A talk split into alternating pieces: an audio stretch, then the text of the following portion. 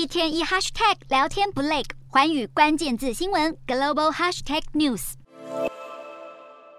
市场金牛出没，黄金价格终止四连跌。二十号，美国黄金期货收涨在每盎司一千七百三十九点九美元，主因是美元对一篮子主要货币示弱，提振了贵金属行情，再加上市场静待美国联准会公布会议记录。然而，如果由长线看来，金价十一月一度出现超过一成的涨幅，更有看法指出，这一波买气的幕后推手正是全球央行。二十二号，日经亚洲引述世界黄金协会十一月的报告报道，各国央行第三季净买入黄金净高达三百九十九点三公吨，是去年同期的四倍多。相较下，前一季只有一百八十六公吨，不到一半；今年的第一季更不到一百公吨。此外，今年还没过完，但今年以来黄金的净买入总量已经刷新了史上新高。另一方面，莫斯科原本持有黄金超过两千吨，有看法认为中国人民银行可能已经入手俄罗斯央行原本持有的一部分黄金。与此同时，中国更一直在减持美国公债，持有规模九月降到九千三百三十六亿美元，是连续第六个月低于一兆美元的大关，也使得日经推测是西方国家因为乌俄战争对俄罗斯祭出货币制裁之后，就怕今日俄罗斯，明日中国，让北京当局正在悄悄囤金，以减低对美元的依赖。